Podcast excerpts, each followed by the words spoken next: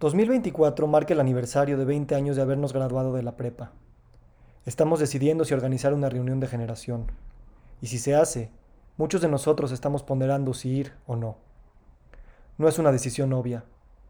20 años parece mucho tiempo para reencontrarte con gente de tu pasado, pero 20 años no son nada. Podrían ser 200 y sería lo mismo. Porque reunirte con tu generación, tanto con los que sigues frecuentando como los que dejaste de hacerlo, o con los que siempre fueron parte del telón de fondo de tu vida, es como reunirte contigo mismo. Y en 200 años nadie deja de ser quien es.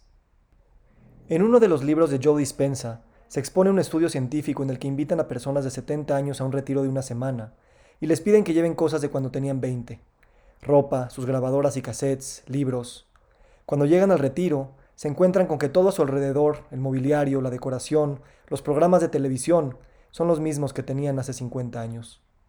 Los médicos miden sus niveles biológicos de varios marcadores antes, durante y después del retiro, y se dan cuenta que después de pasar tan solo siete días comportándose como jóvenes, han revertido, por un breve periodo, su edad biológica. Su cuerpo, su mente, sus células y hasta su ADN se creen la historia de que son jóvenes y entonces son jóvenes otra vez.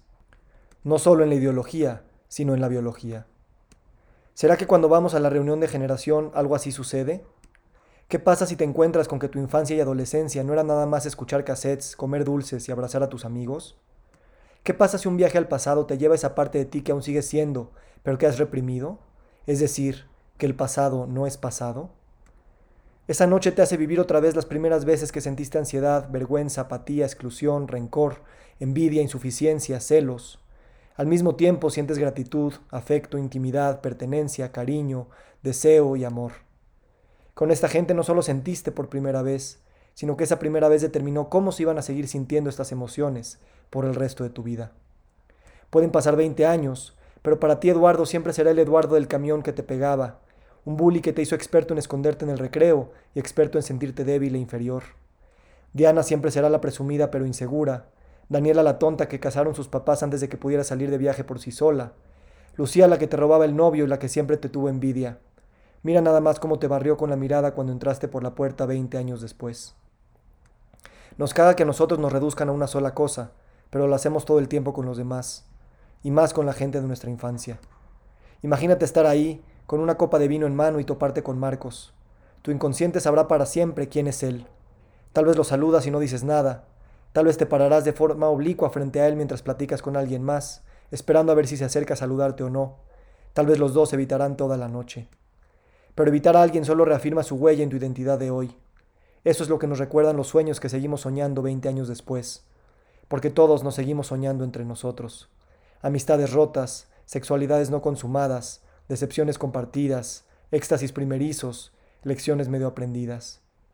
De la generación no solo salen tus mejores amigos, sino también los arquetipos de las personas que hoy en día denominas enemigos. Con esta gente aprendiste a reír o no, a llorar o no. Con algunos hiciste planes de casarte y lo hiciste. Con otras hiciste planes de escaparte de la realidad y lo hiciste o no. En esta noche eres joven otra vez y viejo otra vez. La operación de chichis de alguien más o su full body es un espejo para ver si quedó mejor que el tuyo. O tal vez tú habías decidido puro botox y cremas, pero esta noche te hará reconsiderar. Por eso ver a tu crush con arrugas y lonjas o con canas y joroba va más allá de una decepción.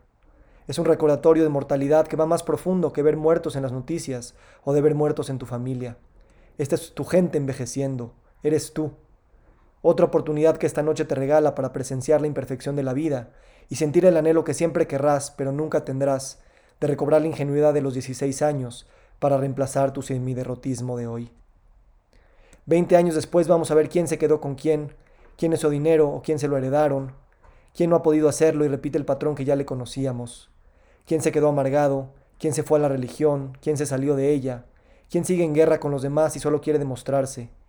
Porque puede ser el más exitoso, pero al estar frente a los bullies de tu pasado, tus inseguridades florecerán de la misma forma que lo hacían en las primaveras de hace 20 años. Presumirás de más y tratarás de probarles por fin que no eres el fracaso que habían diagnosticado para ti.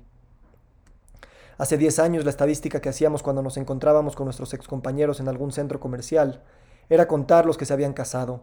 Ahora, a los 20, ya hacemos la lista de los divorciados.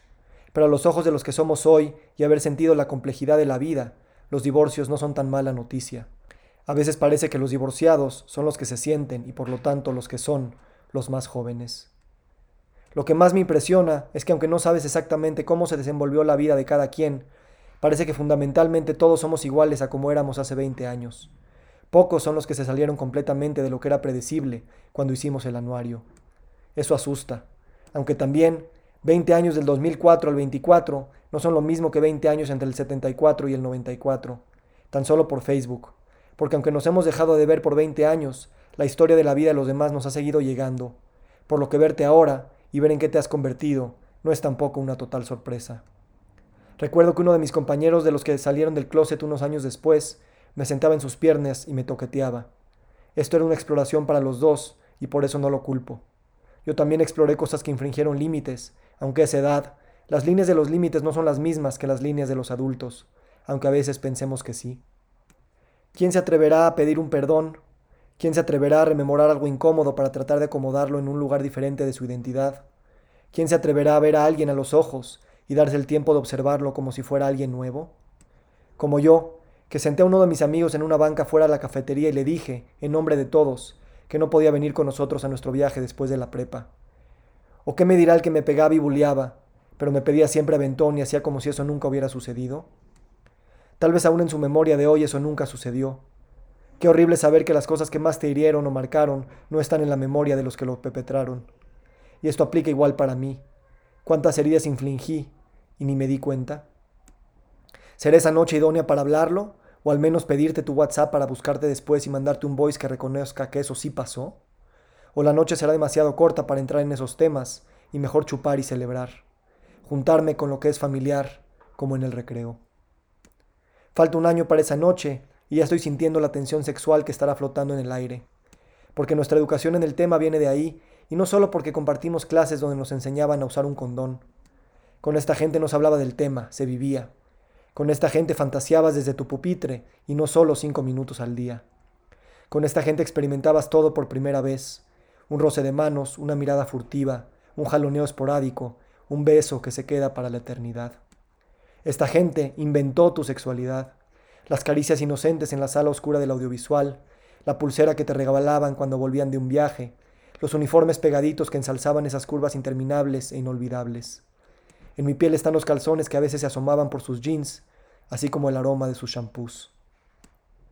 Muchos fantaseamos con Brad Pitt o Angelina Jolie, pero muchas de estas fantasías siguen siendo con esta gente.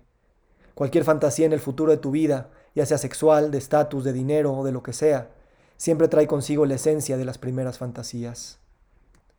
¿En dónde estás el día de hoy para que puedas seguirte observando, observando a los demás? El que dejó atrás un cáncer, la que perdió un papá un hermano, el que se quedó sin chamba, el que sobrevivió al naufragio de un crucero, la que sufrió abuso, el que no ha dejado los ansiolíticos, el que no deja de entrar en rehab por adicciones. Todo esto está dentro de las estadísticas poblacionales. La pregunta es, ¿qué parte de la estadística soy yo y cómo la estoy viviendo? La reunión de generación dura unas pocas horas, pero disloca la idea de que el tiempo es lineal. No solo está llena de déjà vus, sino de historias que empezaron a escribirse y que se interrumpieron. ¿Qué hubiera sucedido si te hubieras llevado más con esa persona? ¿O esa persona no se hubiera mudado? ¿O nunca te hubiera dicho lo que te dijo? El tiempo se disloca cuando sientes, por un lado, lo raro de haber sido tan cercano a alguien y ahora verlo como un completo desconocido. Y por el otro y al mismo tiempo, que la memoria muscular sabe perfectamente qué postura tomar frente a alguien más, qué chistes contar, qué palabras utilizar. Si fueras dormido esa reunión, tu cuerpo sabría perfectamente cómo interactuar con casi cada una de estas personas, como retomando una conversación que dejamos en la banca del patio, entre recreo y recreo. No es fácil decidir ir a esta reunión porque esta noche es un recordatorio de los conocido que eres para ti mismo, tan maleable por las circunstancias, tan presente en tu pasado, tan incierto en tu presente. Pero esto no es mala noticia tampoco, porque es posible que solo te presentes esta noche, no a demostrar a los demás quién eres, sino observarte siendo alguien diferente, mientras tienes estos estímulos y recordatorios de quién fuiste, y solo tú lo sabrás. Esta es la prueba de fuego, la observación que puedas tener de ti mismo en una noche en la que se colapsa el tiempo y el espacio donde estás frente a la estructura misma de tu cognición y de tu identidad, donde hay tantas emociones y energías jalándote y empujándote en todas direcciones, que hasta las canciones del playlist te estarán atravesando. ¿Cuánto de tu conciencia podrá ver que la crueldad de tus bullies venía de su confusión y desaprobación? De saber que a la mayoría de ellos, es decir, a la mayoría de nosotros, nunca se nos permitió expresar vulnerabilidad? Nunca se nos permitió expresar en ese tiempo, así como en este, que no tenemos claras las instrucciones de cómo vivir, que aún estamos tratando. Yo quiero ir a celebrar eso, celebrar el no saber, celebrar que puedo escribir mi futuro al revisitar mi pasado, que puedo ver a los ojos a estos espejos y como con cualquier espejo al que se le mira por suficiente tiempo, ver más allá de la superficialidad.